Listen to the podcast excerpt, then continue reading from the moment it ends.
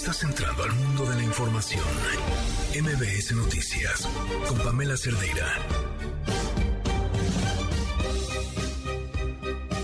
Bueno, pues ya casi cerrando esta semana, nos queda el viernes con muchas cosas que comentar, pero hoy, en este momento, solo para arrancar, me viene a la mente un comentario que en este mismo espacio hizo alguna persona, no recuerdo quién fue, y decía, una parte que hace brillante la estrategia del presidente es la mañanera, no solo por lo que hemos platicado, porque es una gran estrategia de comunicación, sino porque da la impresión de que empieza a trabajar desde muy temprano. Pero ¿qué hace después? Bueno, pues de eso y otras cosas platicaremos. Soy Pamela Cerdeira. Comenzamos. Girl, I'm about to have a panic attack. I did the work, it didn't work. Es una acción de inconstitucionalidad. Pretenden dejar sin efecto la prisión preventiva oficiosa para delitos fiscales graves, como es el contrabando y la defraudación fiscal, la expedición, venta, enajenación, compra o adquisición de comprobantes fiscales que amparen operaciones inexistentes, falsas o simuladas. Entonces el proyecto lo que quiere es que ellos puedan estar en los procesos penales sin estar en prisión con una serie de ventajas y comodidades procesales cuando pues, son delitos de cuello blanco que causan enormes daños al fisco. Todo esto se estableció con una reforma y el proyecto quiere echarlo abajo, además modificando por la puerta de atrás de manera fraudulenta la propia constitución porque ellos ya quieren interpretar lo que es una prisión oficiosa, que hay que estarla alegando en cada caso a criterio del juez, lo que puede dar motivo a corrupción y a contubernio entre abogados y Yo no estoy de acuerdo con eso. Desde luego somos respetuosos de lo que decida la Suprema Corte. Pero miren lo que están proponiendo, que los factureros puedan salir de la cárcel. Quieren impunidad para los factureros. O sea, ¿cómo la Corte otra vez? De veras, es vergonzoso. ¿Cómo proteger a delincuentes nada más porque son potentados o de cuello blanco, que no hace falta que haya justicia para el pobre, solo están dedicados a proteger a los potentados y además corruptos. Nos costó muchísimo el que se tipificara como delito este tipo de defraudación fiscal. Era vergonzoso lo que sucedía y eso es lo que quieren ahora, que aceptemos. Lo envuelven, ¿no? En el lenguaje leguleyo de no a la prisión preventiva. No nos van a descarrilar ya que les quede muy claro que tenemos toda la confianza, este señor tiene todo nuestro apoyo. Entonces no es que lo van a desgastar y se va a debilitar. Él nos representa a todos y no está solo. Primero fue enfrentar las resistencias y los obstáculos del viejo régimen y poder abrir la investigación. Luego aparecieron las filtraciones, incluso el informe no testado, con el ánimo de entorpecer los trabajos y alertar a los responsables. Luego siguió una campaña de descalificaciones al informe, a nuestras personas, a todos los trabajos realizados. De ahí pasamos al amedrentamiento, las solicitudes de amparo contra el informe y el amago de abogado de denuncias penales. Ahora pasamos al espionaje. ¿Ahora qué sigue? Pues sea lo que sea que sigue, no vamos a dar marcha atrás. ¿Quién fue quien intentó esta investigación? Bueno, yo creo que hay mucha gente del viejo régimen ahí presente que mantiene bien informados algunas de las personas sobre las cuales hay procesos iniciados. No vamos a dar nombres y para eso son las investigaciones. La COFEPRIS era un espacio de altísimo nivel de corrupción. A veces vemos solamente la corrupción del inspector, que por supuesto hay que erradicar todo tipo de corrupción en cualquier lugar donde esté, hay que erradicarla pero a veces no se ve esa corrupción en los altos niveles, que era lo que caracterizaba al régimen anterior antes de que llegara el presidente Andrés Manuel López Obrador. No es la gobernadora, es al grupo que pertenece. No le hicieron caso al presidente, lamentablemente. Es una lástima que se presente este tipo de espectáculos a la población. No coincido con este tipo de ataques desde el propio gobierno, los podría esperar de opositores, pero nunca de mi propia organización política. y lo único que voy a hacer es responder con nivel y responder eh, con la ley en la mano. Antes eran de madera las durmientes, eh, ahora es de concreto hidráulico para la alta especificación de un tren que va a correr 160 kilómetros por hora. Entonces, pues, el que se le ocurrió poner la trave para la foto, pues ahí le falló, debió de haber puesto una, una vía clavada hacia donde quería afectar la imagen en ese tipo de fotografía. 7 con 8 minutos, gracias por continuar con nosotros en MBS Noticias. Oigan, ¿y por qué les decía esto el presidente? Bueno, muchos han notado, por ejemplo, se ha platicado en la mesa ciudadana, como en, todas sus apariciones, en los videos en donde se encuentra en su oficina, no hay, por ejemplo, una computadora, nunca la ha habido. Em, pero bueno, eh, cada quien trabaja como, como, como quiera, mejor le, guste, le plazca. Pero esta observación que hacían en este espacio, les dijo alguien sobre cómo la estrategia era muy brillante porque levantarse muy temprano todas las mañanas a dar una conferencia, pero les decía que parte de lo que este artículo comprende es justamente que pues después de, de las mañaneras el presidente rara vez tiene alguna actividad laboral salvo estas de pronto visitas a obras que hace a lo largo del fin de semana. Le lo pueden leer ahí, está en Opinión 51, es de acceso libre, entonces cualquiera puede leer ese artículo. Me parece muy interesante. Antes de irnos con la información que traemos un montón, vamos con esto que nos tiene Gaby Vargas. Liverpool es parte de mi vida. Presenta. No importa cómo estés, siempre puedes estar mejor. Mejor, mejor. Con Gaby Vargas.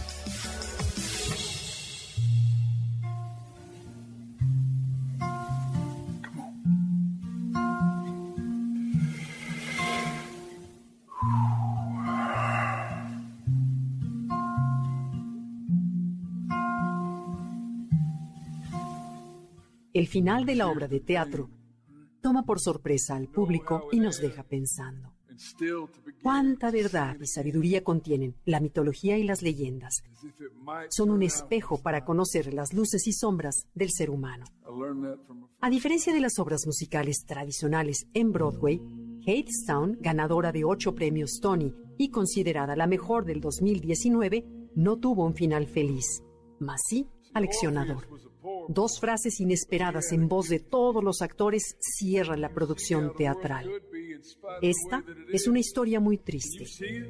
Esta historia es muy antigua, sin embargo, la seguimos repitiendo. Silencio total, fin de la obra y ovación del público de pie.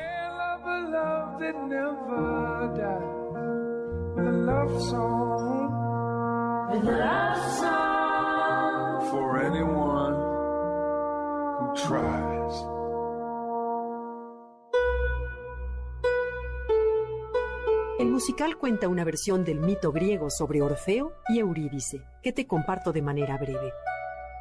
Orfeo, considerado el primer músico, poeta y autor literario que recuerde la historia, compone unos cantos tan hermosos que los árboles tuercen sus troncos e hipnotizados se inclinan a escucharlo. Los ríos detienen su curso y los peces asoman la cabeza para oírlo. Un día, Orfeo se enamora perdidamente de la princesa Eurídice. Se casan y durante varios años viven felices. Hasta que el malvado Aristeo, hijo de Apolo, la desea y se encapricha tanto que la persigue por todos los campos. Eurídice, al tratar de huir de Aristeo, pisa una víbora y muere. La pena que invade a Orfeo es tal que llora y entona canciones llenas de tristeza y amargura. Todos los dioses y las ninfas lo convencen de descender al inframundo para rescatar a su amada. Orfeo baja al reino de Hades y le canta con tanto amor a Eurídice que convence a los dioses del inframundo de regresarla al mundo de los vivos.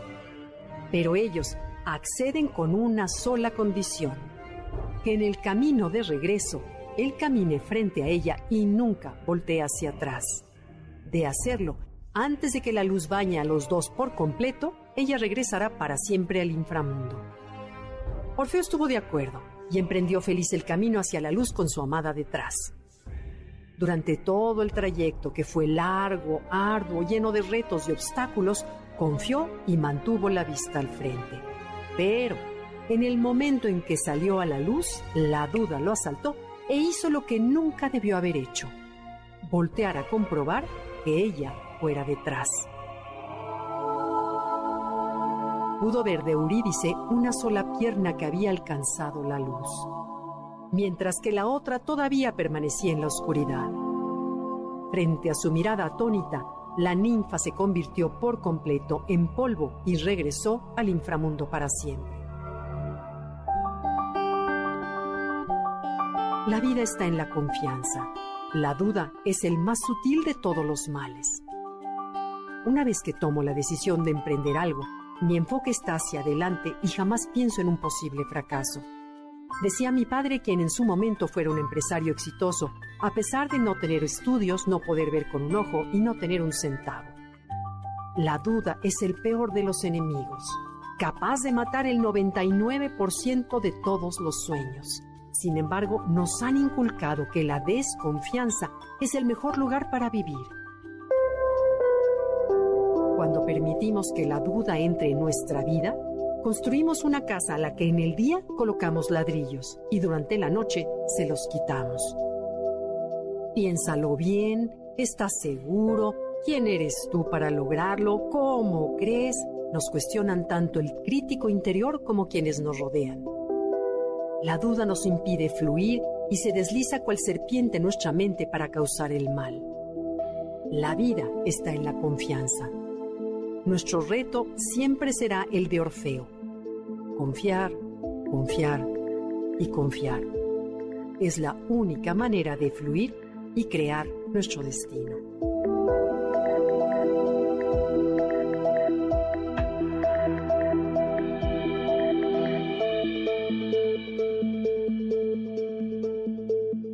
Es parte de mi vida. Presentó. Mejor con Gaby Vargas. Quédate en MBS Noticias con Pamela Cerdeira. En un momento regresamos. Estás escuchando MBS Noticias con Pamela Cerdeira.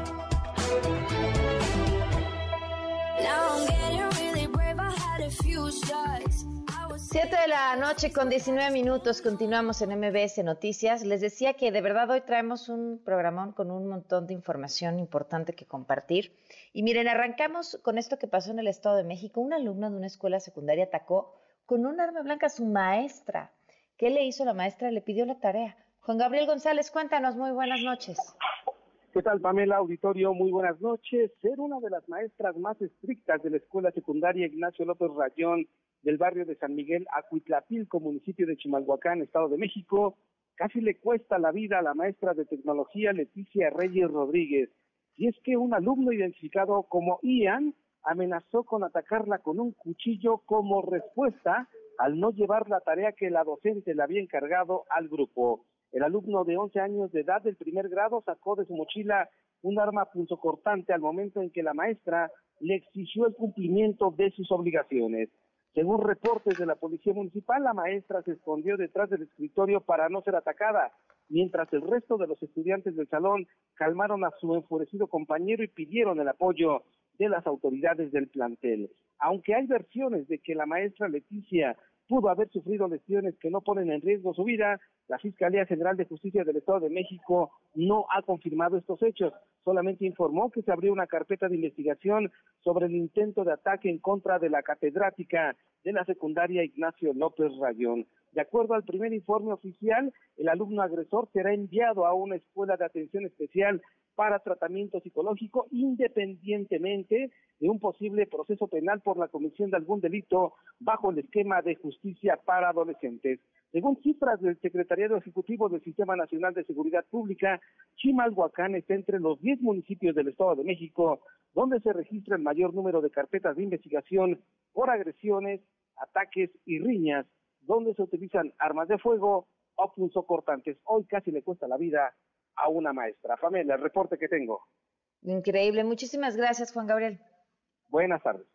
Pues sí, estamos eh, con unos niveles de violencia que hay que cuestionarnos. Ya sabíamos que la pandemia nos iba a dejar Esta, esta otra enorme secuela, eh, no sé si es que hoy tenemos la posibilidad de enterarnos más rápido de estas cosas o no, o en realidad sí, sí hay un tema que tenemos que atender. En Jalapa, un estudiante de la Escuela Secundaria Técnica 128 presumió a sus compañeros haber llevado una navaja que traía en su mochila y en redes sociales se difundió el video del momento en el que se lo muestra a sus compañeros. También en Veracruz, en respuesta a este caso y a las intoxicaciones en las escuelas de Álamo y Río Blanco, la Secretaría de Educación reinició los operativos Mochila Segura en planteles de educación media superior. Los municipios de Poza Rica, Río Blanco y Martínez de la Torre fueron los primeros en aplicar esta medida con aval a los padres de familia. Pero les voy a decir que si los chavos están metiendo brownies de mota, ¿cómo diablos se van a dar cuenta a la hora de revisarles la mochila? ¿Les van a probar el lunch? Mientras tanto, en Chiapas siguen sin tener idea de qué fue lo que intoxicó a 110 estudiantes en Bochiles. Increíble. Cuéntanos, Lizeth Cuello. ¿Qué tal, Pamela? Muy buenas noches. Efectivamente, como lo comentas, a 20 días de la intoxicación de estos 110 estudiantes de la Escuela Juana de Azuaje en Cochil, Chiapas, las autoridades pues siguen sin saber qué provocó la contaminación del agua que tomaron, por lo que padres de familia pidan que esclarezca este caso. Eh, este jueves, un grupo de padres de familia se reunió con el fiscal de adolescentes, Eduardo Morales, acá en Gutiérrez, Chiapas, en donde les informaron que las investigaciones aún continúan. Así nos lo dijo eh, Natalia, una madre de familia de los afectados. Escuchemos. Siguen, siguen, las investigaciones siguen. ¿Quieren que se dé a conocer todavía qué fue la sustancia? Exactamente, lo que se está este, buscando es llegar a un acuerdo a qué fue realmente. Natalia nos dijo que los padres ya solicitaron el cambio de turno de la escuela, por lo que ahora las clases serán de 7 de la mañana a 2 de la tarde. Además, que solicitaron que cambie también toda la plantilla laboral de la escuela, pues señalan que no es posible que ningún maestro o trabajador supo qué pasó ese día. La situación continúa tensa en Pochín, señala Natalia, ya que los padres ahora temen por sus hijos, ya que son discriminados por otras escuelas. Escuchemos. Claro, así es. Eh, lo que estamos buscando es una, una manera de que también este, nuestros hijos estén seguros y posteriormente los niños que lleguen. Porque ahorita la escuela bajó hasta los suelos, porque de hecho, mire hasta qué grado ha llegado que la misma las otras instituciones tachan como drogadictos a nuestros hijos como no, no lo son. Están estigmatizados, señalados los muchachos. Los están discriminando más que nada. Ah, y es lo que también nosotros no estamos contentos pues en eso, que lo sean discriminados.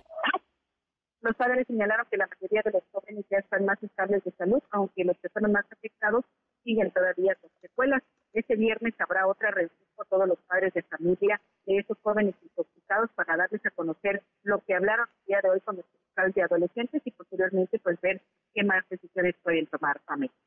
Dice, pero ¿los chavos no han dado alguna explicación?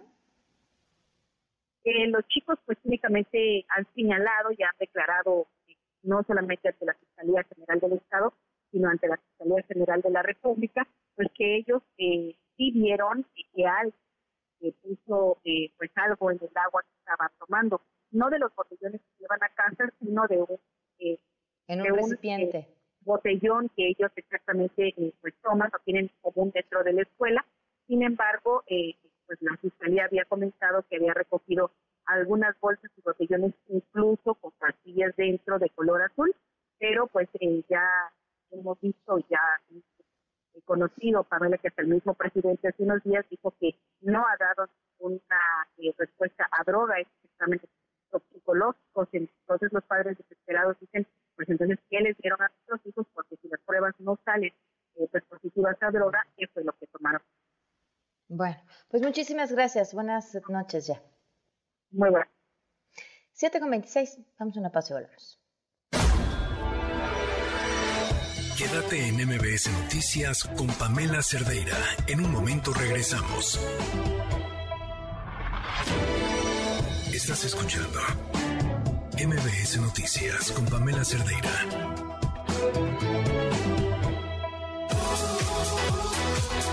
Siete con 30 minutos. Continuamos en MBS Noticias. Se aprobó ya hoy en San Lázaro y era el último paso la seguridad social obligatoria para las trabajadoras del hogar. Y bueno, sin duda esto que se aprobó en San Lázaro tiene, tiene una, tiene una causante, tiene una mujer que lo ha impulsado desde hace muchísimo tiempo sin quitar el dedo del renglón.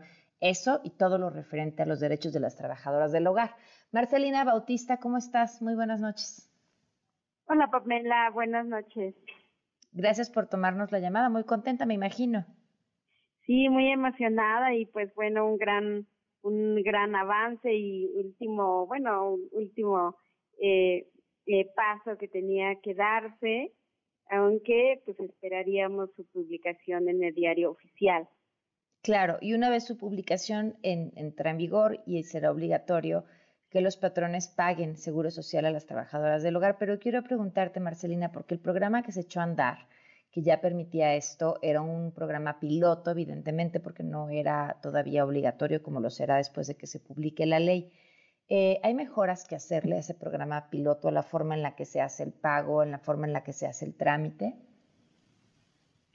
Sí, eh, por supuesto que bueno, en el, en el plan eh, piloto eh, fue precisamente una prueba que ayudó a encontrar pues algunas eh, trabas y que permitiera eh, a las personas empleadoras y trabajadoras eh, sin, sin mayor problema a su inscripción. Sin embargo, eh, este atención eh, a las personas trabajadoras del hogar pues ha sido complicado precisamente porque pues no se tiene como tan claro cómo debería de ser o cómo este, se puede eh, que la que las trabajadoras y las personas empleadoras pues entiendan eh, pues todas estas eh, eh, fases o todas este estas vías no como mecanismo entonces se fueron encontrando eh, trabas pero también se fueron eh, arreglando aunque hay cosas todavía, ¿no? Por ejemplo, que tienen ventajas y desventajas, ¿no? Para las trabajadoras del hogar y en ello pues hemos estado trabajando y seguramente con ya eh, de forma obligatoria vamos a tener pues mayor claridad con respecto a ello. ¿Cuáles son estas desventajas y ventajas que, que tenía este programa piloto? Sí, una de las cosas, por ejemplo, al principio eh, costó mucho porque eh, eh, se, se estaba solicitando a las trabajadoras del hogar que convencieran a sus empleadores, que juntaran las cuotas, que lo pagaran y que si uno quería y otro no quería. Y era complicado precisamente porque pues tendrían eh, seguridad eh, social solamente con la persona que le, la inscribiera. Sin embargo, com complicaba para, para ellas también estar eh, pues casi rogando para que les inscribieran. Entonces, en la segunda fase, lo que decide el IMSS es que pues ahora sí que cada quien de seguridad social dependiendo los tiempos o, el día que la trabajadora va porque pues bueno va en tendencia eh, de que las trabajadoras pues busquen empleo eh, de, por, de entrada por salida como lo conocemos que van van eh, un día dos días o tres días en los lugares de, de trabajo y regresan a sus casas no y entonces eh, pero eso también tiene una sigue teniendo una desventaja para las trabajadoras porque si un si un empleador eh, la asegura por por el día que va o por los días que va pero tiene otros que no quieren o no no pueden darles eh, la seguridad el el problema es que esos días pues no no van a tener ese seguro. Entonces lo que lo que se busca es que con con ahora la ley eh, obligatoria este pues sea sea eso no que cada quien que tenga una trabajadora pueda pues cumplir con esta obligación. Pues Marcelina te agradezco mucho la, la oportunidad de hablar. Felicidades por este logro de tanto tanto tiempo de trabajo. Te mando un fuerte abrazo y sigamos hablando de este tema. Saludos buenas noches. Buenas noches Marcelina. Muchísimas gracias les cuento que ayer, desde muy temprano, y, no, y, y les explico también por qué no lo mencionamos aquí en la noche, eh, me hicieron llegar estos audios de, esta, de una mujer que se empezaron a circular por WhatsApp narrando una historia de terror en el que su hija había acudido a un lugar y de pronto su hija no aparecía, le hablaron las amigas, fue al lugar, no aparecía por ningún lado, buscaron, buscaron, Luego volvieron a buscar y en una extraña puerta en el baño que no abría, encontraron ahí a su hija. Eh, busqué desde el primer momento en el que tuve información de esto poderme comunicar con la mamá, porque pues un, audio de WhatsApp uno puede grabar un audio diciendo lo que sea, hay que saber quién es esa persona, qué hay detrás de esa historia, qué pasó y demás. Eh, contacté con una persona que tenía contacto con ella, pero la respuesta fue que no iba a dar una entrevista porque quería, lo que me parece perfectamente válido, este, guardar la identidad, la suya y la de su hija y protegerlas. Eh, pero pues al no poder verificar esta información con ella también es muy difícil salir a contarles una historia o dar una opinión. Sin embargo, bueno, tan, tan trascendió que este mm, lugar eh, fue suspendido. Le agradezco muchísimo a Adrián Rubalcaba, alcalde de Coajimalpa, que nos acompañe para hablar de este tema. ¿Cómo estás, Adrián? Muy buenas noches. Hola Pamela, muy buenas noches. Gracias por permitirme estar aquí y poderte platicar un poquito de cómo va este, este asunto. Sí, sí ¿cómo, ¿cómo va esta historia y, también cuál es la versión de, de, las personas del lugar y cómo, cómo se enteran ustedes?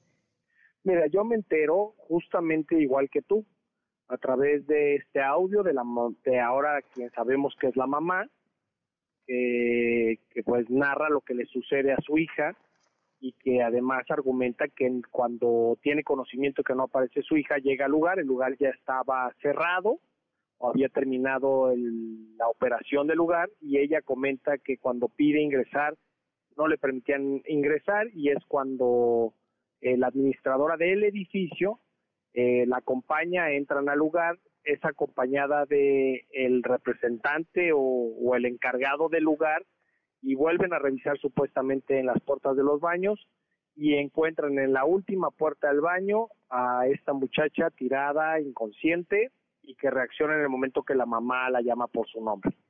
Ese es eh, lo que nosotros tenemos conocimiento. Eh, lo primero que hacemos es verificar que el audio sea real. Tengo contacto con la mamá y con el papá.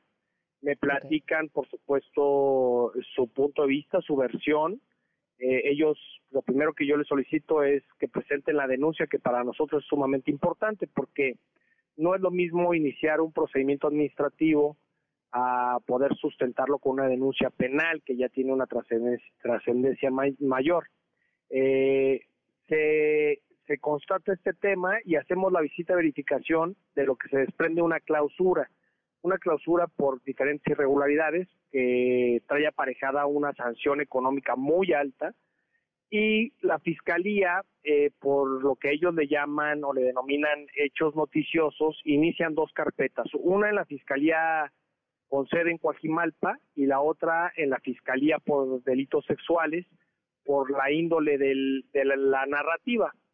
Eh, a partir de ahí, lo que hacemos es este pues tratar de conocer qué sucedió. Me tuve la oportunidad de ver las diligencias de la fiscalía, escuchar las versiones de los del establecimiento. Ellos argumentan que en ningún momento se opusieron a que ingresaran al lugar, sin embargo la mamá dice lo contrario. Y este y entiendo que era una fiesta de la escuela en donde pues estuvieron los muchachos festejando algo del plantel y bueno, pues, se dan estos hechos. Hoy, el lugar está cerrado, ya hay dos carpetas de investigación, hoy hubo diligencias otra vez de la Fiscalía General de Justicia de la Ciudad de México, entiendo que el asunto está avanzando, avanzando muy rápido, se está identificando a las personas con las que tuvo eh, contacto la, la muchacha esta antes de que sucediera esta, este incidente tan delicado. Y mira, Pamela, más allá de que si hay responsabilidad o no con relación a que la drogaron a esta muchacha y si fue personal del lugar o no, eso se tendrá que arrojar sin duda en la investigación. Lo que veo gravísimo y lo que creo que este a veces no entendemos bien es la falta de empatía a veces de los ciudadanos a temas como este. No vemos la realidad de lo que vive el país eh, en materia de violencia hacia las mujeres, y creo que uno de los errores gravísimos del establecimiento fue el comunicado emitido en donde decía, bueno, yo no soy responsable de lo que puedan consumir mis mis este mis clientes mientras están en el interior. Creo que eso es un error y por supuesto, bueno, pues tendrá que ser una sanción ejemplar y por supuesto que estamos súper interesados en dar con el, el, los personajes que al final tuvieron contacto con la, con la muchacha y poder determinar hay, personas... quién es el responsable de esto. ¿Hay datos de, de, violencia sexual? No hay datos de violencia sexual. La mamá eh, y el papá la llevaron a un hospital privado, hicieron estudios, inclusive toxicológicos. Eh, me comentaba la mamá que en los estudios salió negativo el consumo de, de drogas o que hubiera estado expuesta a una droga. Sin embargo, lo que ella me comenta es que existe una especie de droga que denominan burundanga, que se utiliza precisamente para dormir víctimas en tema de trata. Eh, lo que sí te puedo decir es que no hay abuso sexual, no hay una, un dictamen eh, formal porque al parecer la sustancia no se refleja en estos exámenes y bueno pues este podemos decir que se puede decir que qué bueno que la niña no tiene ningún tipo de violencia pero lo que sí es que no podemos permitir que pase porque independientemente de sea como sea que esta muchacha llegó al lugar lo que está muy mal es que el establecimiento mercantil no haya tomado una postura mucho más responsable y tratar de identificar si había habido una, un índice, un, un incidente delictivo y la otra es no abrirle las puertas a la investigación con los papás desde un principio. Sí, sí, sin duda. Pues Adrián, te agradezco muchísimo que nos tomaras la llamada para explicarnos cómo va esta historia. Muchas gracias. Al contrario, Pamela, bonita noche. Buenas noches, 742. Ay, este es de mis de mis momentos favoritos, de donde les platico de la importancia de tener una habitación propia. Claro, por supuesto, eso lo dijo antes Virginia Woolf, y se refería a eso, la oportunidad de tener un espacio para crear, y un espacio para crear se hace de muchas formas. Hoy, ¿cuántas de ustedes y que nos están escuchando tienen ese espacio? Y por espacio me refiero a tiempo para crear, para hacer algo que es un hobby o algo que siempre creyeron pudieron hacer o incluso vivir de ello, pero la vida les fue llevando por otro camino. Una habitación propia puede ser también un lugar en el que puedas estar a solas y conectarte con esa otra parte de ti que te fascina, pero llegar a una habitación propia requiere un montón de cosas. Requiere que tengas recursos, requiere que tengas independencia económica y según la última encuesta nacional financiera realizada en el país, son mucho menos las mujeres eh, y también pocos los hombres, ¿eh? o sea, tampoco 82% de los hombres han tenido algún servicio financiero y las mujeres un 74%. Y dependiendo de las regiones van más o menos en esta brecha. ¿Qué importancia es contar con herramientas para poder tener esa, esa habitación propia? Lo hemos platicado aquí con, con Sofía Ramírez seguro, este, por si lo retoma, porque nos trae datos muy interesantes. Pero, pero lo hemos platicado. Cuando, cuando tú tienes, si tienes acceso a una tarjeta de crédito, eh, tienes acceso a meses sin interés, tienes acceso a promociones, tienes acceso, o sea, las cosas te acaban saliendo más baratas, em, si las sabes manejar, por supuesto. Eh, puedes acceder a otras cosas que de otra forma, por no ser parte de un servicio financiero, no puedes. O puedes soñar con comprarte un departamento porque puedes aspirar a tener un crédito, pero si no eres parte del sistema financiero, no. Entonces, tener herramientas dentro del sistema financiero es tener más y mejores herramientas para entonces tener este, esta habitación propia necesaria para que todos y todas podamos crecer. 744. Economía para todos con Sofía Ramírez. Sofía, ¿cómo estás? Pues Pam, con un montón de información, hoy sí estamos a tope, así que me voy a arrancar y siento que te voy a traer la próxima vez más datos que tengan que ver justamente con esto que, me encanta tu cápsula antes de que me toque a mí, cuando hablamos de la importancia de tener acceso al crédito, porque es brutal cómo vemos eh, que hay una mayor cultura financiera, fíjate, entre grupos de personas que normalmente no lo esperarías.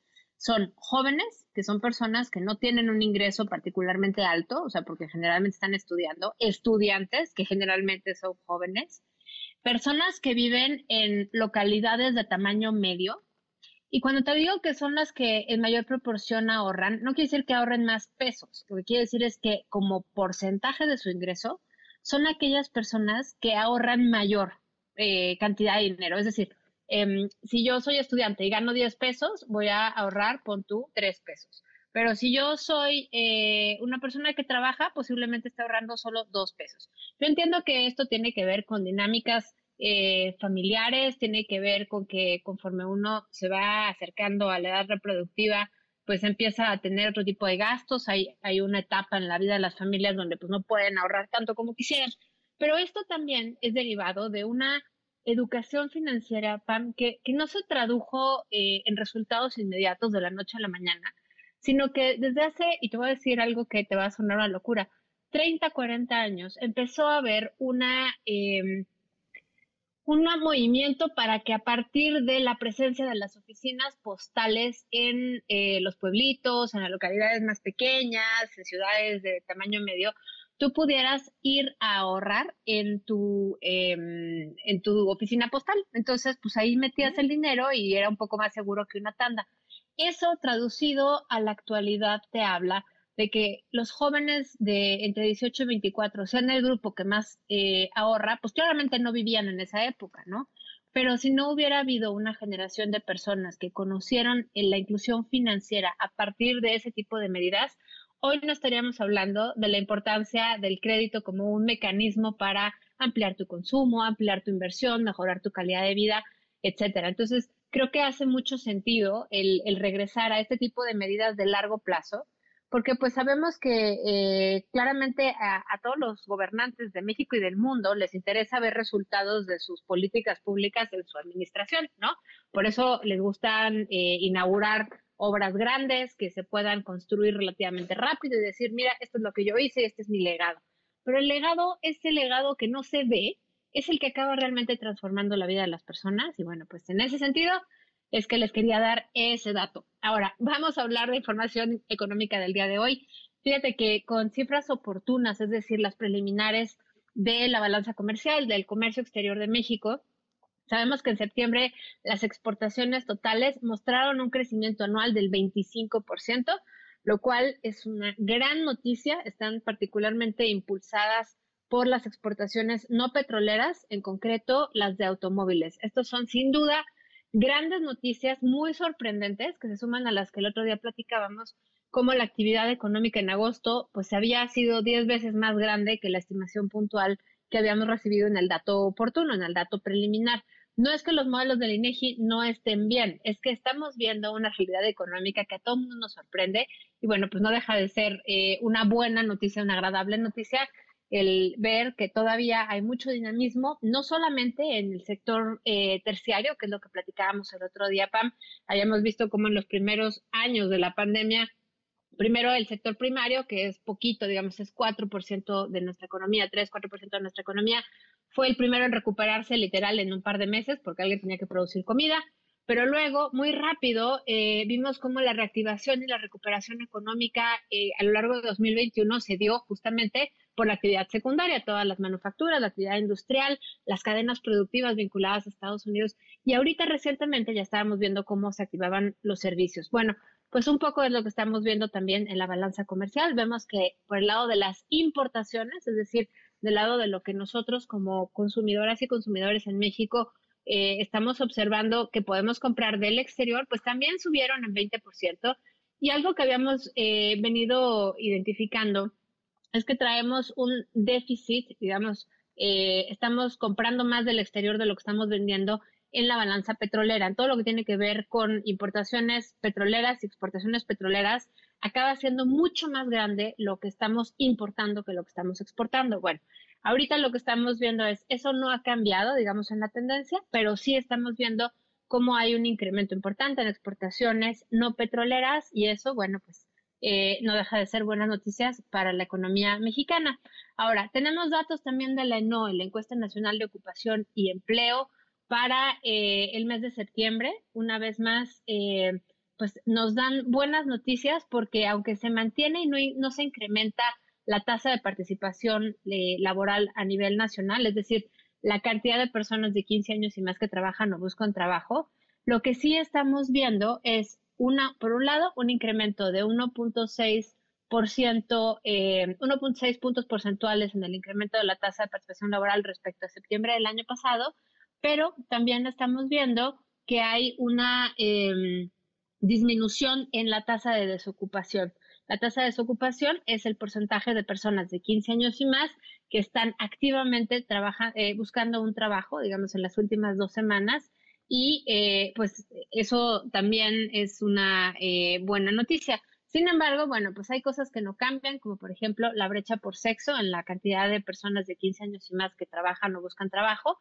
esa sigue siendo muy cercana a 31 puntos porcentuales porque 8 de cada 10 hombres trabajan o buscan trabajo, mientras que solo 4.5 mujeres lo hacen. Es decir, se cierra tantito la brecha, pero no es suficiente como para que más mujeres tengan acceso a un ingreso propio y por lo tanto acceso a una eventual bancarización, inclusión financiera, mm. que nos lleva a todo lo que tú hablabas hace un ratito, Pam. Y finalmente, en los últimos 30 segundos de la llamada, eh, me encantará comentar contigo el tema del eh, PIB en Estados Unidos se dio a conocer hoy en datos preliminares. Tú sabes que ellos también tienen la, estimación preliminar y la estimación revisada.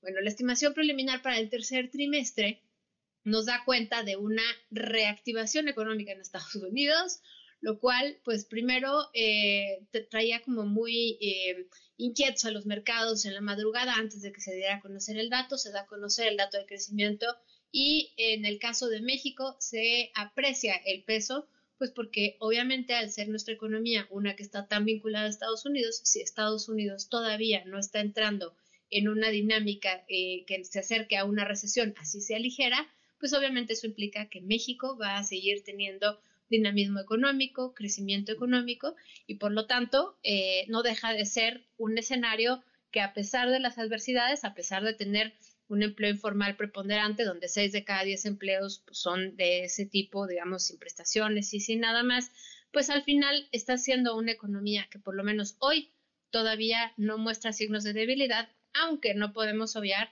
pues que la inflación en los alimentos sigue siendo altísima y estamos eh, carentes de un programa que nos permita pues atender de forma muy particular aquellos hogares que realmente le están pasando muy mal porque no les alcanza con el ingreso que tienen para tener una buena alimentación. Con eso me quedo, Pam. Te agradezco el espacio y pues estamos al habla. Gracias, Sofía. Muy buenas noches. Hasta luego. Hasta luego. Vamos a una pausa y volvemos. Quédate en MBS Noticias con Pamela Cerdeira. En un momento regresamos. Estás escuchando MBS Noticias con Pamela Cerdeira.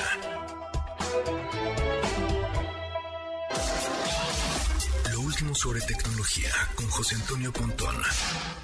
Pontón, ¿cómo estás? ¿Qué tal? Buenas noches, Pamela, ¿cómo estás? Bueno, pues ya estamos terminando con el tecnochisme de Elon Musk, que nos ha traído con la noticia desde hace meses, que sí, que no, que cómo le hace, que sí lo compra, que no lo compra, y que hoy, que era el día pues límite de la demanda, de Twitter eh, por, hacia Elon Musk, pues Elon Musk dice, va, sí, sí, sí, los voy a comprar, amigos. 44 mil millones de dólares, mañana se va a hacer la transacción. Y bueno, pues este Musk dice que, eh, bueno, ya se, ya se presentó en las oficinas de Twitter, ahí con un lavado, ya, eh, lavabo muy a su estilo, pues rockstar y reverende de locochón. Y bueno, pues también dice en su, ahora sí que tuiteó que no es un negocio para él, no quiere ganar dinero, sino quiere comprar Twitter por el bien de la humanidad. Y también dijo que planea reducir las restricciones de contenido y que revertirá las prohibiciones permanentes de cuentas previamente eliminadas de esta de Twitter por violar ahí repentinamente sus reglas, incluido el expresidente Trump. Entonces, saber pues, de qué se trata eso.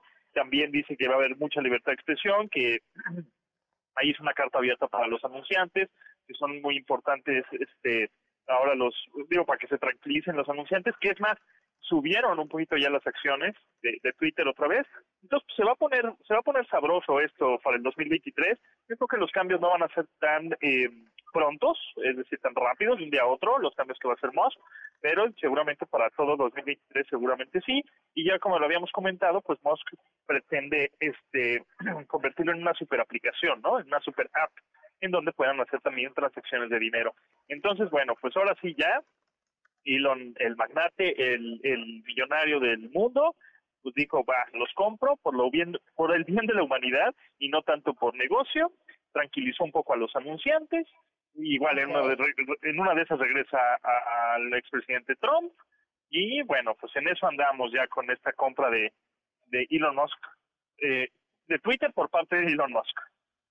Perfecto, Pontón. Oye, pues que te sigan escuchando en esta misma frecuencia en punto de las 12 del día para enterarse más de temas tecnológicos. Seguro que sí, estaremos muy pendientes ahora a ver qué está sucediendo con Twitter. Muchas gracias, Pamela. Mañana nos Un abrazo. A las 12 del Buenas noches, Pontón. 7 con 59.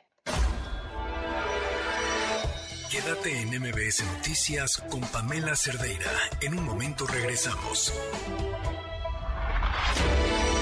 Estás escuchando MBS Noticias con Pamela Cerdeira.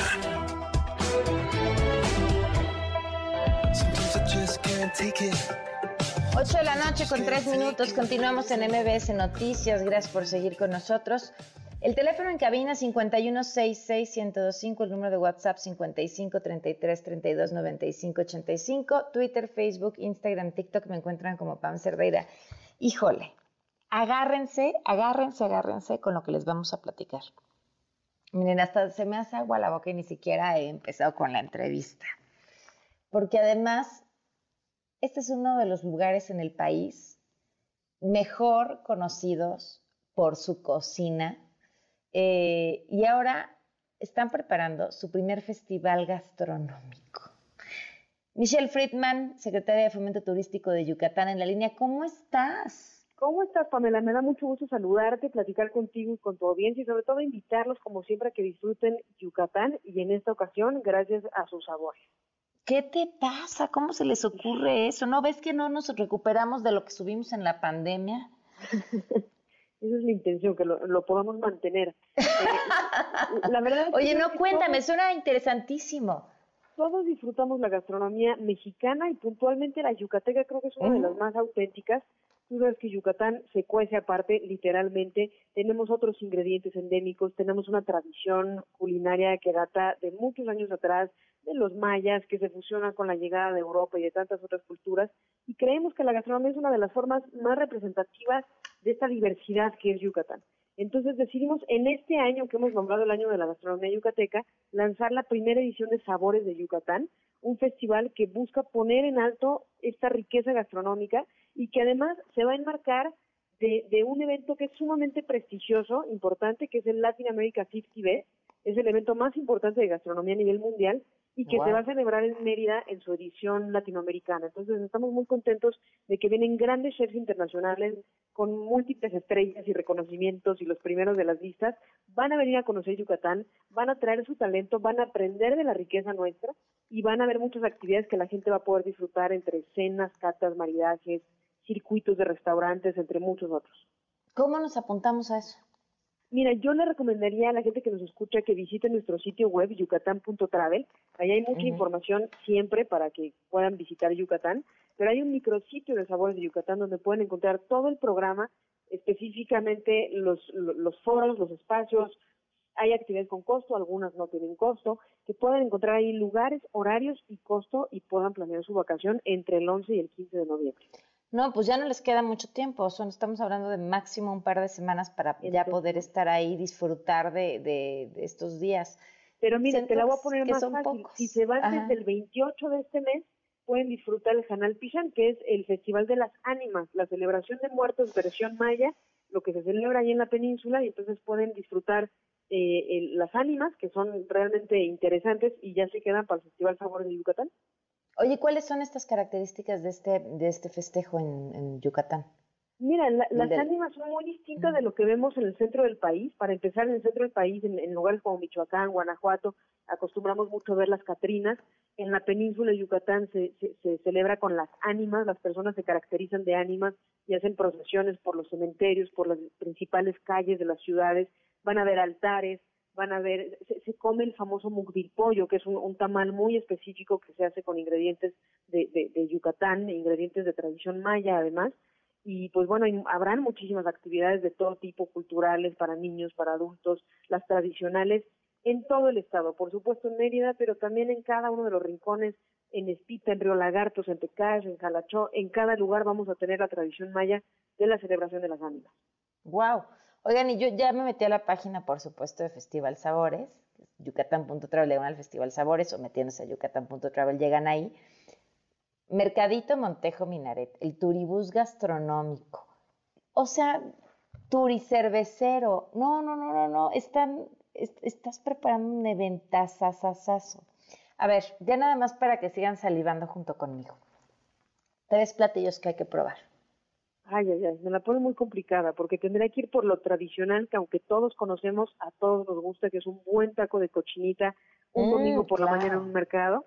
Nos podemos hacer algo un poco más elaborado como el queso relleno, porque tú sabes que en Yucatán se come mucho queso holandés porque es parte del intercambio que tuvimos por muchos años con Europa. Es un queso holandés relleno de carne con especias mayas o una buena torta de lechón también es, es exquisita, pero me a ir por la sopa de lima, los papazules, los albutes y tantos más. Sí, te iba a decir, no, ya que empezaste, dije, no, mejor que me diga 10 o 20 o 365 opciones que tienen en su página también para degustar. Tenemos la este campaña 365 sabores en Yucatán, que es la continuación de 365 días para que vean la diversidad. Y es justo lo que queremos mostrar en Sabores de Yucatán. Tenemos una gran gastronomía tradicional, pero también tenemos cada vez más una escena de gastronomía contemporánea, de chefs talentosísimos que han ganado reconocimientos y que están innovando sin dejar de lado la parte tradicional, pero fusionando también con otras culturas. Oye, de verdad, eh, felicidades, felicidades por este evento, porque es, eso, una celebración de una de las cosas que tanto hay que presumir eh, de, de Yucatán. Mucho éxito. Recordemos las fechas y la página para que se puedan meter. Entre el 11 y el 15 de noviembre se celebrará Sabores de Yucatán, seguido por el Latin America 50 Best, con los mejores, los 50 mejores chefs del continente y varios otros invitados del resto del mundo y en yucatán.travel van a encontrar toda la información que necesiten. No, pues vámonos a vivir a Yucatán ya. Este, si tenemos que irnos desde ahorita y quedarnos a todo lo que van a tener, este, vas a decir, no, ya no más chilangos, por favor. Este, Michelle. yo, no lo voy a decir, pero bienvenidos todos. Muchísimas gracias y mucho éxito con todos estos eventos. Muchas gracias, saludos a todo tu auditorio. Gracias, muy buenas noches. Qué delicia. Ya, después de esto, ya no quiero platicar de nada más, pero bueno, hay información. Eh, a partir de mañana, 11 municipios del Estado de México van a tener una interrupción del servicio de agua potable por trabajos de la Comisión Nacional del Agua en parte de la infraestructura que forma parte del Cutzamala. Esto va a durar 72 horas, se va a suspender el suministro en Tultitlán, Coacalco, Tecama, Cacolman, Ecatepec y Nezahualcóyotl y por 48 horas en Naucalpan, Tlalnepantla, Tizapán de Zaragoza, Nicolás Romero y Cuautitlán Izcalli y dirán, en muchos lugares se va a suspender si nunca tenemos agua. Y atentos a lo siguiente, el subsecretario de Gobernación, Alejandro Encinas, reconoció ante el New York Times que parte de la evidencia sobre el caso Ayotzinapa no puede ser verificada como verdadera. Hoy, junto con el presidente de la República, habló sobre este tema. Cuéntanos, Rocío Méndez. Alejandro Encinas, subsecretario de Gobernación, responde a lo publicado en The New York Times sobre el caso Ayotzinapa. La información que le brindamos a New York Times, pues yo soy el principal sorprendido. Esa idea que yo autodescalifiqué mi trabajo, pues la verdad no fue así. Hemos venido identificando 154 eventos vinculados a la desaparición de los estudiantes. Habla de un encuentro que tuvo con Tomás Cero. Se le ofreció criterio de oportunidad. No lo aceptó. Primero fue poder abrir la investigación. Luego aparecieron las filtraciones, el informe no testado, descalificaciones, amedrentamiento, las solicitudes de amparo contra el informe y el amago de denuncias penales. Ahora pasamos al espionaje. No vamos a dar marcha atrás. Mucha gente del viejo régimen mantiene bien informados a las personas sobre las cuales hay procesos iniciados. No vamos a dar nombres, para eso son las investigaciones. El presidente Andrés Manuel López Obrador confía en que bajo su administración se dará con el paradero de los estudiantes desaparecidos tenemos que saber dónde están los jóvenes desaparecidos. El último reporte claramente señala a responsables se procedió a la detención de personas, tanto civiles como militares. Quisieron dinamitarnos la investigación. Se quiere poner en duda la actuación de Alejandro. Pues sí. ¿De que lo grabó Cerón? Cerón, autoridades de Israel, va a continuar la investigación. No nos van a descarrilar. Informó Rocío Méndez. Bueno, atentos a lo siguiente. El ex líder del PAN, Manuel Espino, reveló que propuso al secretario de Gobernación, Adán Augusto López, que el gobierno federal dialogue con los grupos criminales para alcanzar la pacificación del país. Se ve que no ha leído ninguno de los reportes que se han dado a conocer a través de Guacamaya Leaks. Además, dijo haber recibido respuesta de dos de ellos en su participación en el Foro Internacional Seguridad y Justicia por un México Mejor. Espino dijo que su idea no era una ocurrencia, pues está comprobado que da resultados. ¿Ustedes qué piensan sobre esto? Y sigue la novela dentro de Morena tras la difusión de una presunta conversación entre Alejandro Moreno y Ricardo Monreal. Eh, Monreal dijo que va a mantener, se va a mantener dentro del partido por respeto al presidente Andrés Manuel López Obrador. Lo que me detiene aún en Morena es eh, mi respeto por el presidente de la República, porque él y yo iniciamos hace 26 años esta lucha y no voy a salir por la puerta trasera de Morena y no puedo admitir ser traidor porque piense distinto.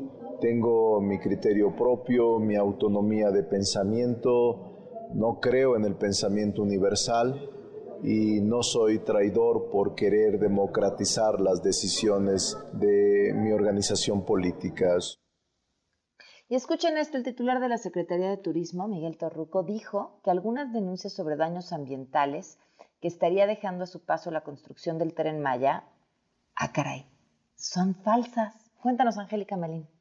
En la Cámara de Diputados, al comparecer ante legisladores como parte de la glosa del cuarto informe de gobierno del presidente de la República, el titular de la Secretaría de Turismo, Miguel Torruco, manifestó que algunas de las denuncias sobre los presuntos daños ambientales que estaría generando la construcción del tren Maya, en específico el tramo número 5, no son verídicas ante los diputados federales y los cuestionamientos de la oposición sobre los efectos de la mega obra del tren Maya, el servidor público relató que le han hecho llegar fotografías sobre supuestos daños ambientales que no podrían ser ciertos. Incluso afirmó que algunas de las personas que hacen esas fotos han fallado en sus cálculos para criticar la obra. Y antes eran de madera las durmientes, eh, ahora es de concreto hidráulico para la alta especificación de un tren que va a correr 160 kilómetros por hora.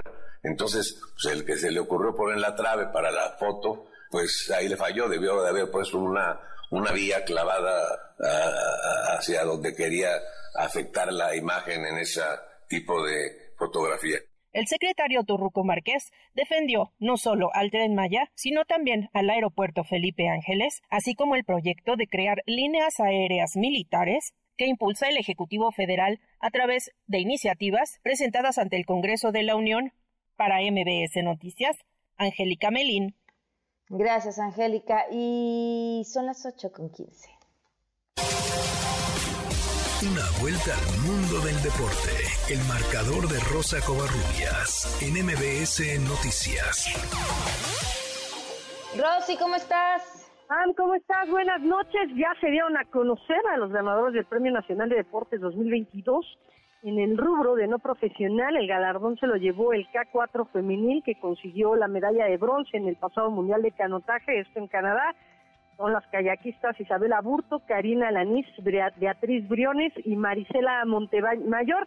Esta última habló acerca de lo que significa este reconocimiento, y hay que decirlo, Pam, son las segundas en este deporte, en esta disciplina, en obtener una presea mundial en una de las disciplinas olímpicas, digo, se han obtenido otras otras medallas, pero bueno, Cristóbal Everaldo Quirino hace prácticamente 16 años en el C1 mil metros y ahora, bueno, ellas en el K4 500 obtienen la presea de bronce y bueno, pues esperan que sea un parteaguas precisamente para poder impulsar este deporte. Vamos a escuchar a Marisela Montevamayor acerca, hablando acerca del Premio Nacional de Deportes que nada, muchas gracias por tus palabras, de decir que, que, lo que hicimos fue algo maravilloso. La verdad que este poca gente sabe lo que lo que representa una medalla mundial en el canotaje. Esta es la segunda medalla que tiene el canotaje en México en pruebas olímpicas. La primera fue la de nuestro compañero Bernardo Cristóbal, la segunda es la nuestra. Imagínate que este pasaron más de 15 años para volver a lograr un podio de este nivel y pues digo,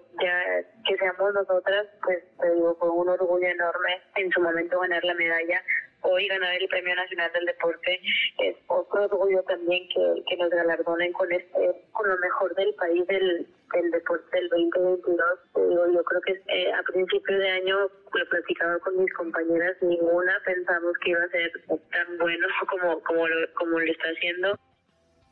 Y bueno, en el rubro del deporte paralímpico, el premio fue para Jesús Hernández, multimedallista en el Mundial de Paranatación y campeón en la Serie Mundial de Tijuana. En el, en el, en el sector profesional, obviamente Checo Pérez, quien ha tenido una temporada en sueño este 2022 en la Fórmula 1, y bueno, qué mejor que en el marco del Gran Premio de México haber anunciado que eh, pues se llevará el Premio Nacional de Deportes en nivel profesional. Como entrenador, Elizabeth Horta de canotaje, el premio a mejor juez se la lleva la árbitro eh, Karen Díaz, quien va a estar en el selecto grupo de mujeres que por primera vez van a participar en el Mundial de Selecciones Mayores Varoniles de Fútbol, esto en Qatar, y Julio César Chávez se llevó el Premio Nacional de Deportes en trayectoria. La Liga MX femenil ya arrancó eh, pues su liguilla, los cuartos de final. Chivas venció el día de hoy en el Estadio Azteca 1 por 0 al conjunto de Cruz Azul con la anotación de Licha Cervantes. La vuelta va a ser el próximo domingo en Guadalajara a las 4 de la tarde. Mañana Pachuca estará enfrentando a Monterrey y Toluca ante Tigres. Ya arrancó la final del fútbol mexicano, que está disputando en el Estadio Nemesio 10. Y bueno, pues Toluca y Pachuca están empatando sin goles. Y hablar del Gran Premio de México, Pam, ya mencionábamos que, bueno, pues Checo Pérez se le otorgó el Premio Nacional de Deportes, bueno, va a ser reconocido con el Premio Nacional de Deportes a nivel profesional, pero el día de hoy se dio un anuncio muy importante. Alejandro Soberón, presidente ejecutivo de CIA y miembro de la organización del Gran Premio de México, dio a conocer que va a haber Gran Premio en este país para rato. Vamos a escuchar en esta ocasión, en donde celebramos el 60 aniversario del primer Gran Premio en nuestro país, estamos encantados de compartir excelentes noticias con ustedes. Gracias al liderazgo de la doctora Claudia Sheinbaum, al gobierno de la Ciudad de México, el Gran Premio Mexicano se mantendrá en el calendario de Fórmula 1 hasta 2025. Y bueno, pues obviamente también Checo Pérez habló de lo que significa el ampliarlo. Eh, estaba previsto que el Gran Premio de México se realizará hasta 2023. Se llega a un acuerdo con la Ciudad de México por supuesto con el gobierno eh, federal. Y bueno, pues Checo Pérez habla de lo que representa para él tener Gran Premio hasta dentro de tres años. Y estamos muy contentos ¿no? de, de, esta gran fiesta, de, de, lo que traemos a, todo nuestro país y lo que representa este evento ¿no? como, como país. Entonces estoy muy contento y feliz por la extensión ¿no? que vamos a tener muchos años más esta fiesta y, y bueno, espero que sea un, un, excelente fin de semana y, que todo nos salga bien. Nada, rápido, Pan, en fútbol mexicano, el día de mañana van a presentar a Rafael Puente del Río como nuevo director técnico de Pumas y hace unos momentos la CONCACAF dio a conocer que el SoFi Stadium en Los Ángeles, California, va a recibir la final de la Copa Oro 2023, esto el próximo 16 de julio. Pam, la información deportiva. Muy bien, Rosy, muchísimas gracias, un fuerte abrazo. Gracias, bonita noche. Buenas noches, son las 8 con 20. Quédate en MBS Noticias con Pamela Cerdeira. En un momento regresamos. Estás escuchando MBS Noticias con Pamela Cerdeira.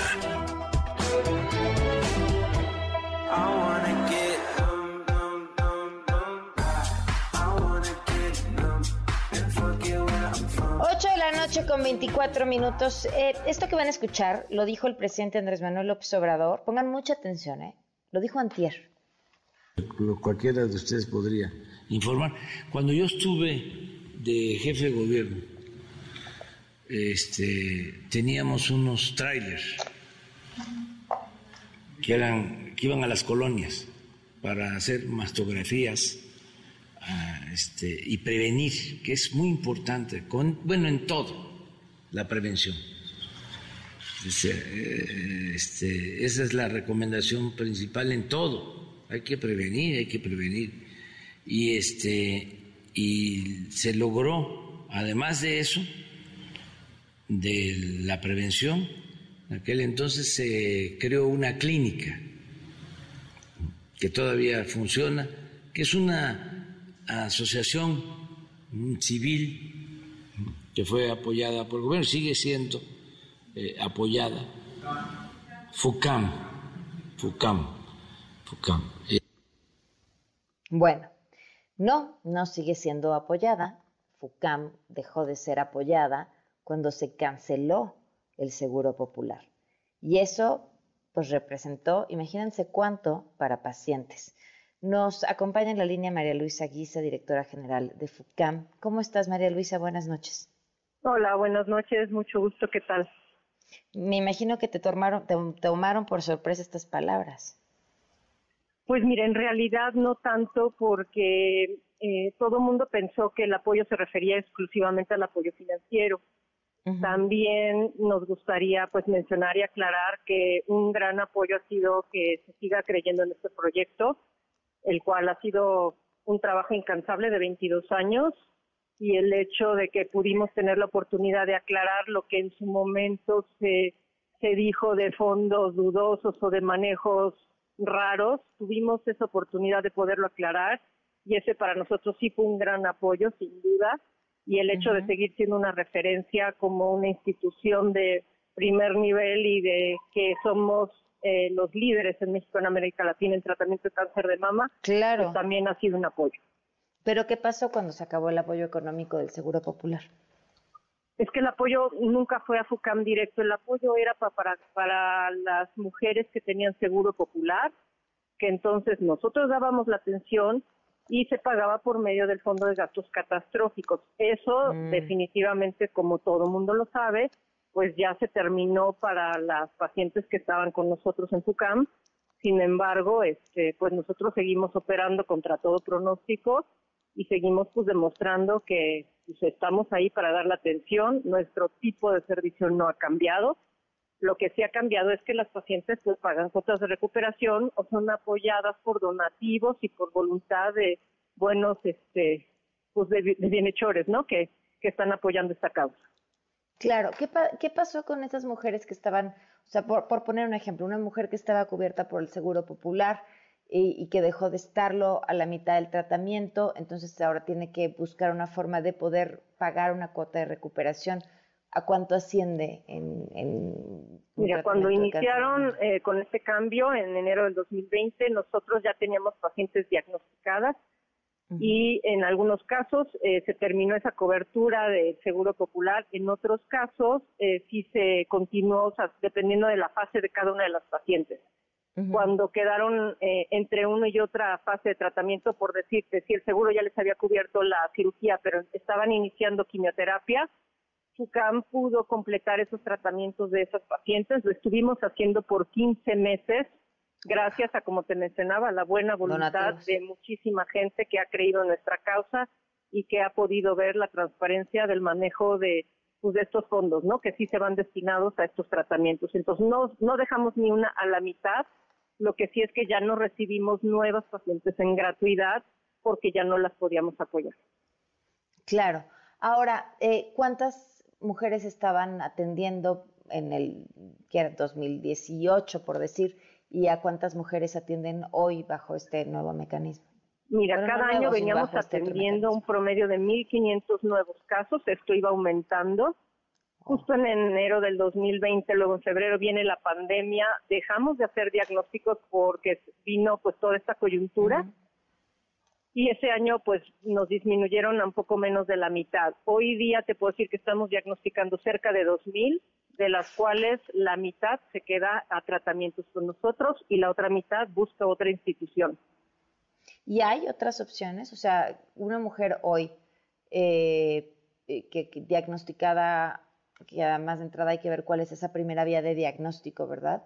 Eh, tiene diferentes opciones de tratamiento, o sea, puede atenderse, supongo, a través de la seguridad social, o si no, pues si tiene la fortuna de contar con un seguro de gastos médicos privado, y si no, ¿están ustedes o qué otras opciones tienen también y hacia dónde están yendo estas mujeres?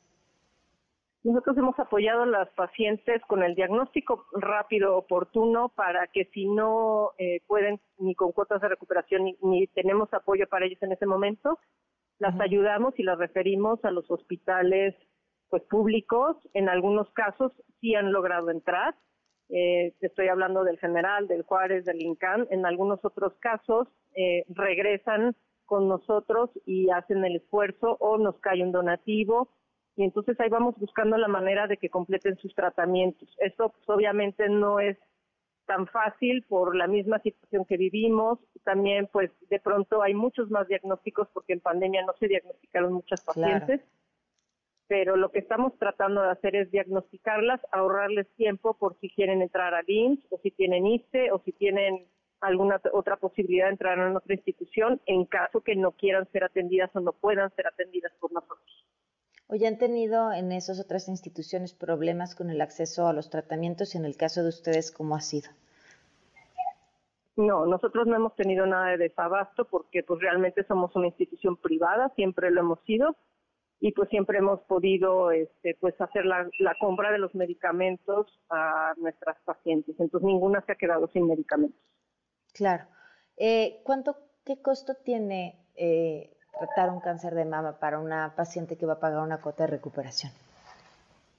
Todo depende de la etapa en que es diagnosticada las pacientes. Eh, si es un diagnóstico oportuno, precoz, etapa 0, etapa 1, eh, realmente puede ir desde los 100 mil pesos hasta los 300, 400 mil pesos. Si fuese una etapa ya mucho más avanzada, pues todo va avanzando porque el tratamiento pues va siendo más caro, un poquito más complejo, para la paciente pues es más extenso, es más mutilante, es más desgastante. Puedes irte hasta el millón, millón y medio con nosotros porque somos una asociación civil. Wow. O sea, si te fueras a un hospital a atenderte a través de la vía privada, ¿cuánto puede ascender ese tratamiento? Lo que te comenté de un millón y medio ah, puede llegar en un hospital eh, privado hasta, no sé, tres millones, tres y medio, cuatro. Wow.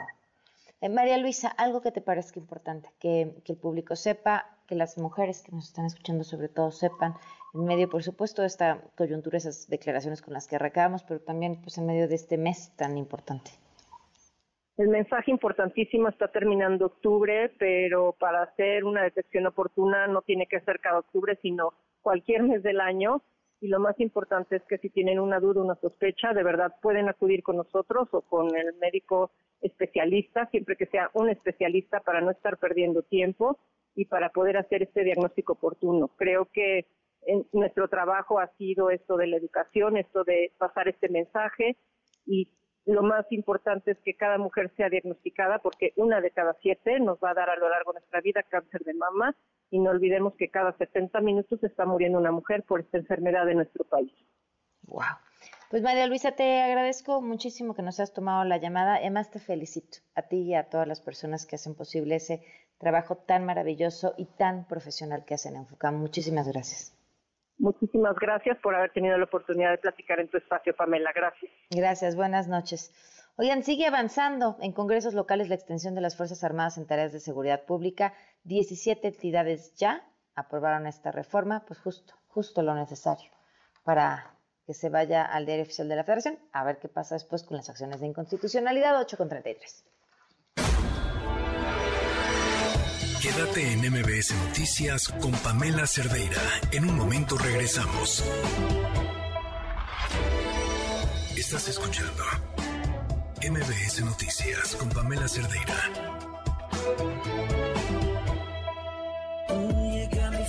Seguimos en MBS, traemos un temazo en el que se tienen que quedar, fíjense. Eh, ayer les platicábamos sobre esto que anunció Claudia Sheinbaum, que es bueno todo un plan que busca que las personas que son eh, nómadas digitales, amo el término, pues estas personas que, que trabajan de otra forma y que a raíz de la pandemia hay más, así que trabajan desde su computadora y por ello pueden estar en cualquier rincón del mundo haciendo su trabajo. Ah, cerré mi computadora, tengo una montaña llena de nieve. Ay, cerré mi computadora, me voy a dar un chapuzón en la playa. Ay, cerré mi computadora, ahora estoy en otro rincón del mundo. Esos son los nómadas digitales, pero al parecer esto ha causado un montón de controversia y hay temas y hay opiniones encontradas y nos parecía importantísimo poder hablar de esto. Así que le doy la bienvenida a quienes nos acompañan en esta mesa. Eh, muchísimas gracias a la doctora Diana Larcón, coordinadora de Asuntos Internacionales del Gobierno de la Ciudad de México. Gracias por estar aquí. Con mucho gusto, Pam. Muchas gracias por la invitación.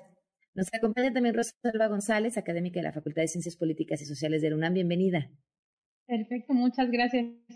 Gracias. El maestro Daniel Vergara, abogado penalista, miembro del Colegio Nacional de Abogados, Foro de México. Gracias por acompañarnos. Gracias por la invitación. Buenas noches a las ponentes. Eh, Diana, quisiera arrancar contigo. ¿Qué, ¿Qué, es esto? ¿Qué es esto que se presentó? ¿Qué es esto que el gobierno de la Ciudad de México piensa hacer? Lo que se presentó es una propuesta para asegurarnos que la llegada de, como tú decías, los nómadas digitales y trabajadores remotos, porque una cosa que aprendí con este estudio es que hay una diferencia entre nómadas digitales, que son personas más jóvenes, y trabajadores remotos, que son personas, pues, eh, digamos, jóvenes todavía, pero en sus 30, 45 años, que normalmente viajan con, con sus familias, con sus parejas, con sus familias, y se quedan temporadas normalmente más largas de tiempo en la ciudad a donde van porque vienen con niños, vienen con familia, quieren que los hijos aprendan otro idioma, etcétera. Así que, em, pues vimos, sobre todo a partir de la pandemia, se aceleró esta llegada de trabajadores remotos y eh, la idea es, uno, entender quiénes son, eh, eh, cuántos son, cuántos están llegando. No tenemos una idea clara de cuántas personas están llegando y se quedan en la ciudad por periodos más, más largos de tiempo. Y sobre todo, eh, cómo lograr que estos trabajadores remotos tengan un impacto positivo en la comunidad. Ese es el, ese es el plan, ¿no? Esta es la idea con la que iniciamos este proyecto y la propuesta que presentamos ayer con Airbnb y con la UNESCO es una propuesta muy interesante en donde simplemente nos estamos sumando a eh, una selección que hizo Airbnb de las 20 ciudades eh, eh, que son los destinos más populares para estos trabajadores remotos.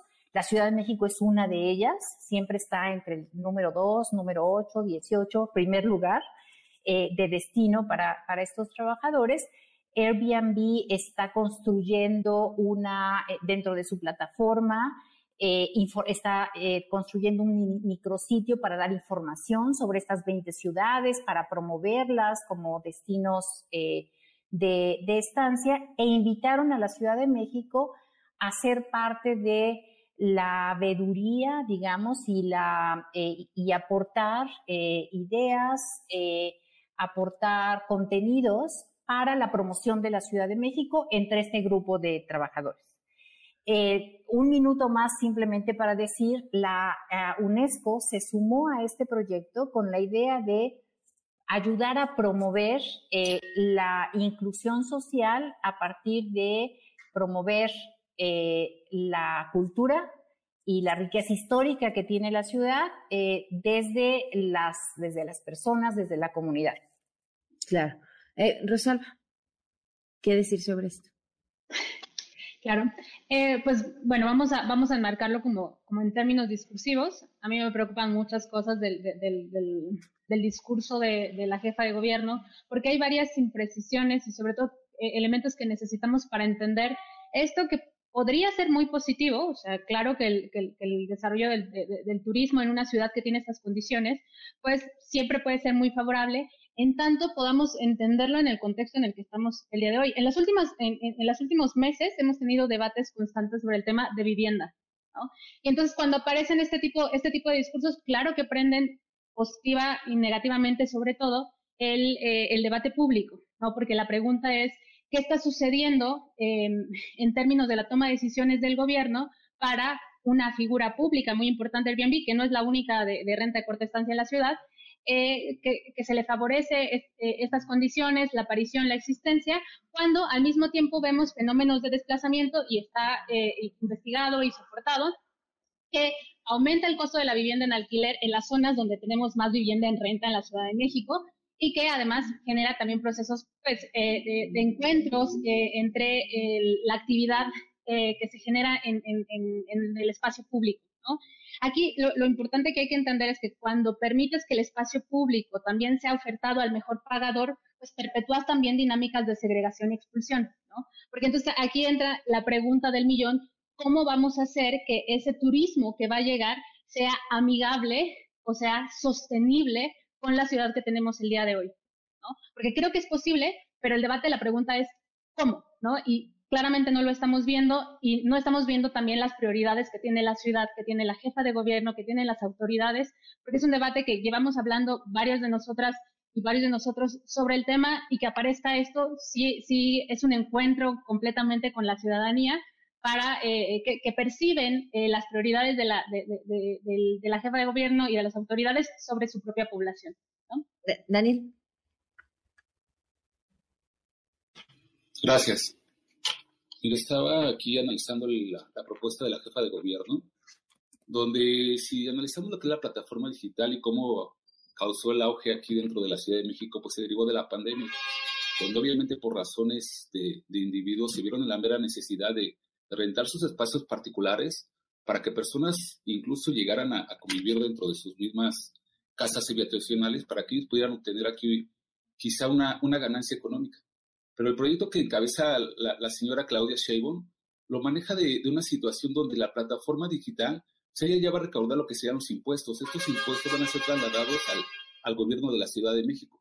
Aquí el problema meramente político-social sería que de primera instancia el gobierno federal, tanto encabezado por el titular del Ejecutivo, así como nuestra jefa de gobierno, no ha cubierto de manera clara ni precisa lo que establece nuestra norma constitucional y eso sí es preocupante. Nuestro artículo cuarto constitucional regula que todo mexicano tendrá derecho a una vivienda digna.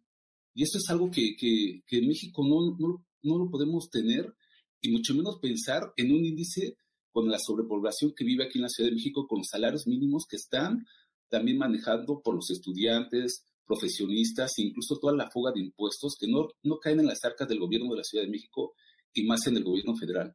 Es una propuesta buena, pero debería de cubrir de primera instancia las necesidades básicas del, del pueblo mexicano para posteriormente abrir la, puerta a estos migrantes que obviamente van a trasladar mayor economía, mayores espacios públicos y un mayor desarrollo tanto intelectual pero cultural.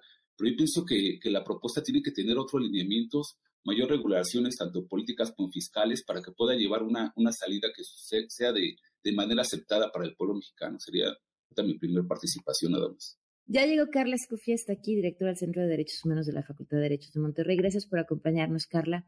Este, bienvenida. Eh, ¿Qué quieres comentar antes de que huyamos a una pausa? Bueno, muy brevemente, a mí me parece que hay que analizar el tema justamente de la pandemia, porque la problemática de vivienda en la Ciudad de México viene desde antes de la pandemia. De hecho, desde los 2000 ya, por ejemplo, el relator de vivienda de la ONU señalaba alarmas por la cantidad de desalojos en la Ciudad de México por el aumento de los precios de las rentas desde los inicios del 2000-2001. Eh, la pandemia agrava este problema. El relator de la ONU llama a los países a tomar medidas para prevenir y mitigar los desalojos que se llevan indudablemente a dar. En México no se adopta ninguna medida. Se adoptaron en Nigeria, en Sudáfrica, en Malasia, en Chile, en Colombia. En México no se adoptó ninguna. Posteriormente, eh, es muy importante destacar que a lo largo de la pandemia se estuvo hablando del impacto que iba a tener en la población inquilina la pandemia. En muchas ocasiones el gobierno de la Ciudad de México negó que iba a haber ese impacto. De hecho, llegó a decir que solo habían dos, uno o dos desalojos durante toda la pandemia. Y posteriormente es importante también destacar que en mayo del 2022 un juez de distrito ordenó en sentencia al gobierno de la Ciudad de México hacer un diagnóstico de cómo la pandemia había afectado a la población inquilina y sobre eso determinar si se tenía que hacer alguna política pública para atender a la población inquilina. De hecho, es muy importante porque es la primera sentencia que habla de población inquilina en Ciudad de México. Em, el gobierno de la Ciudad de México presentó un recurso de revisión, es decir, no acató la sentencia y buscó em, que sea modificada, lo cual procesalmente es su derecho, pero es bastante llamativo que cinco meses después de esta resolución, sin que haya un diagnóstico de la situación de la población inquilina, se adopta una medida em, pues que ha generado tanta controversia. Entonces, me parece que el primer error es no hay un diagnóstico. O sea, ¿cómo se justifica que esta medida no va a tener ese impacto? Y la declaración de ojalá que esto no aumente los precios de las rentas evidencia que no hay ese diagnóstico y esa prevención. El artículo 1 constitucional establece que una obligación general de derechos humanos es la prevención. Esto quiere decir que cuando las autoridades tienen indicios de que una actividad puede ser riesgosa para un derecho humano, tienen que adoptar todas las medidas para prevenir y mitigar los efectos. Para eso se necesita un diagnóstico no lo tiene. De hecho, los pocos datos que tenemos sobre el efecto de la pandemia en la, población inquilina han sido de organizaciones civiles y de la academia, no del, del gobierno, incluso hasta del propio Airbnb, digamos, todos los datos que han estado circulando sobre el tamaño que tiene Airbnb, qué porcentaje son grandes tenedores, no son del Estado. Entonces, sin este diagnóstico de entrada, ya ni siquiera me voy a poner a afirmar que esto va a generar en sí un aumento de los precios de renta. Lo que sí podemos decir, ya hay una violación porque no hay ese diagnóstico y no hay garantías de que hayan algún tipo de medida de prevención y mitigación. Eso es eh, de entrada lo que más debe preocuparnos con esta noticia. Bueno, yo, este, vamos a una pausa en radio y ahorita Diana seguramente tendrá muchas respuestas que dar a esto. Volvemos. Quédate en MBS Noticias con Pamela Cerdeira. En un momento regresamos. Estás escuchando MBS Noticias con Pamela Cerdeira. 8 con 50, Diana, pues seguramente tú tendrás mucho que responder a lo que se comentó ahorita. Pues eh, dos comentarios sobre eh, lo que se ha dicho. Em, efectivamente, como decía hace un momentito Carla, el problema de la vivienda en la Ciudad de México no es nuevo ni siquiera del 2000, viene mucho más atrás. Nos hemos dedicado a expulsar a los pobladores pues tradicionales de la zona céntrica de la ciudad eh, y eh, pues esta es una de las razones por las cuales la periferia ha crecido eh, de manera tan rápida y desproporcionada. Entonces, este es un, un problema que se viene dando en la ciudad ya por, por muchas décadas. Y es un tema que la jefa de gobierno reconoció desde el primer día que, eh, tomó, tomó, cargo de, la jefatura de gobierno e incluso en el programa eh, de gobierno de ella están claramente eh, establecida una propuesta para, para hacer varias cosas. En primer lugar, para realizar acciones de vivienda en las viviendas eh, tradicionales de la ciudad, condominios, etcétera, que tenían ya eh, un grave deterioro. En este momento se han realizado algo así como 82 mil acciones de vivienda en este sentido. En segundo lugar, iniciar y concluir la reconstrucción de viviendas dañadas por el sismo del 2017, a las cuales ni una sola se había eh, reparado antes de que llegara este gobierno. En este momento se ha concluido ya la reconstrucción de 13.160 viviendas dañadas. Están en proceso 5.400 y estamos por iniciar 3.337. Al término de esta administración estarán eh, reconstruidas eh, todas las viviendas que fueron dañadas por el sismo. En tercer lugar, atender las demandas históricas de vivienda. Recuerden, hace muy poco se inauguró la ciudad de bienestar en la ciudad perdida de Tacubaya, que es una demanda de vivienda de hace eh, años. En Atlampa ya hay un avance del 60% para atender a los campamentos que desde 85 no, no habían sido atendidos. Eh, en lo que se llama la montada en Iztapalapa se están construyendo 2.100 viviendas eh, también. Y hay todo un programa de regeneración urbana y vivienda incluyente para dar incentivos a la construcción de vivienda social incluyente céntrica en la ciudad.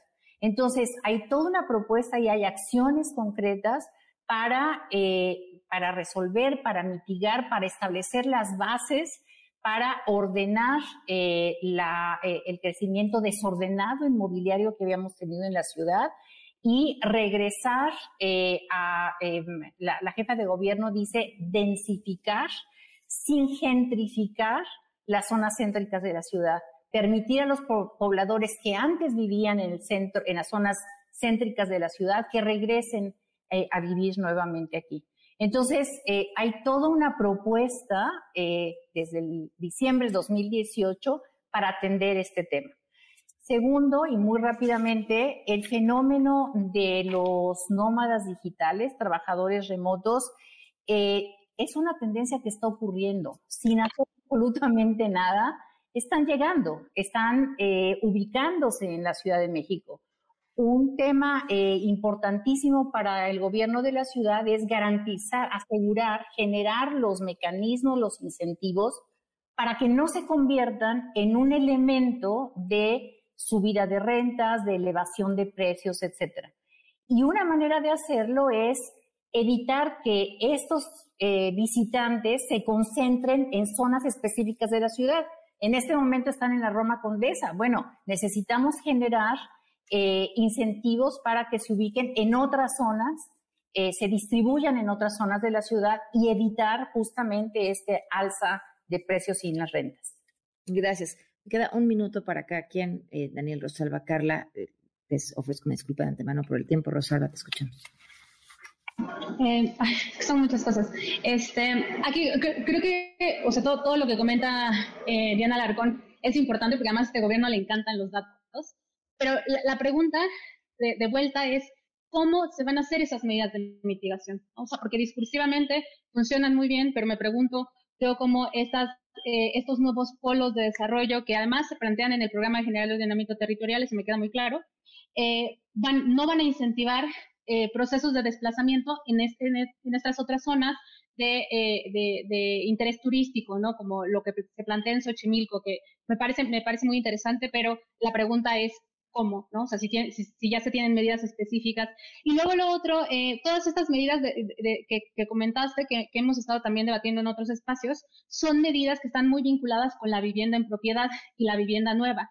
¿Qué es lo que, está, qué es lo que va a suceder con los inquilinos que habitamos estas áreas que ya, o sea, que, ya existen problemas, problemáticas que, que, hablan sobre el aumento del costo de la vivienda del alquiler y que no entran en estos o no entramos en estos programas que forman parte de, la gestión sobre, sobre la promoción de vivienda de la Ciudad de México, ¿no? Y que creo que eso, eso es lo que está vinculado directamente con la promoción de, Airbnb, O sea, quienes se van a ver afectados el día de hoy son los inquilinos que habitan, eh, que habitamos el 25% de la población de la Ciudad de México es inquilina y ese 25% está hiperconcentrado en las alcaldías centrales que ya conocemos, ¿no? Entonces, pues la pregunta es, son los ah. datos y, este, sí, nada más. No, perdón, Rosalba Daniel. Gracias. Yo finalizaría nada más mi participación con que se dé, tiene que reglamentar lo que está establecido en nuestro artículo cuarto constitucional para poder cubrir el derecho fundamental para todos los mexicanos. Y también te quiero comentar algo, Pamela, que eh, nosotros como defensores y abogados postulantes nos hemos percatado que lejos de cubrir con lo que está establecido en nuestro artículo constitucional, este gobierno, y más que nada encabezado por la señora Claudia Sheinbaum, se ha dedicado a despojar a inquilinos de sus viviendas, realizándoles este, procedimientos meramente amañados donde se han abierto procesos de extinción de dominio con gente más pobre. Y una de esas personas son las que están en la Plaza de Santo Domingo, donde tenemos documentado incluso que ya se, se están abriendo igual este, contratos donde pareciera ser que van a hacer la construcción de, de sendos, sendas, sendos hoteles para poder establecerse ahí este, este programa digital en la plataforma que el día de hoy nos están, nos están invitando. Por lo tanto, lejos de, cubrir con lo que está establecido en nuestra norma toral, están despojando de una forma ilícita a trabajadores, a gente que ha, dedicado su, todos sus, años anteriores de trabajo en, en, la zona capitalina, Santo Domingo, con unos procesos donde llega la fiscalía, les inventa sendos delitos y les planea lo que es una extinción de dominio. Se le hace este llamado a la jefa de gobierno que directamente mejor se acata lo que está establecido en nuestra norma constitucional y no quiere obtener recursos de una plataforma donde pareciera ser que van a ir, destinados únicamente con fines meramente electorales. a ver, este, Carla. Bueno, eh, yo suscribo, me sumo a todo lo que mencionó Rosalba. Nada más eh, aclaro dos cosas. Por un lado, eh, yo no pongo en duda varias cosas, sobre todo de la trayectoria de Diana Alarcón. O sea, me queda clarísimo eso. También creo que hay medidas que pueden ser consideradas positivas en, en, materia de vivienda, otras que me agrego, como dije, a lo que menciona Rosalba, pero creo que en este caso el hecho de que nos llegue la luz no quita que falte el agua. Es decir, estamos hablando de algo concreto. Se tomó una decisión sin diagnóstico en un contexto preocupante. Entonces, qué bueno que lo de la ciudad del bienestar, qué bueno otro tipo de medidas, pero no estamos hablando de ellas. No cualquier medida de vivienda suple otras. Estamos hablando de algo muy concreto. Hay una población inquilina dañada por la pandemia a la que no se le hizo caso, no se le hizo diagnóstico. Estuvimos dos años exigiendo medidas, no se adoptaron y ahora sí se adoptan, pero para Airbnb. Sugiero y propongo para cerrar que el gobierno de la Ciudad de México haga un diagnóstico y un informe donde explique a la ciudadanía cuáles son esos planes de mitigación concretos, sí enfocados a Airbnb, no cosas esporádicas. Ya, muchas gracias. Carla, Rosalba, Diana, les agradezco enormemente la oportunidad de platicar. Vamos a seguir hablando. Muchísimas gracias por habernos acompañado. Se quedan con Juan Manuel Jiménez. Buenas noches. Ahora estás informado. Nos escuchamos el día de mañana con las noticias que tienes que saber. MBS Noticias con Pamela Cerdeira.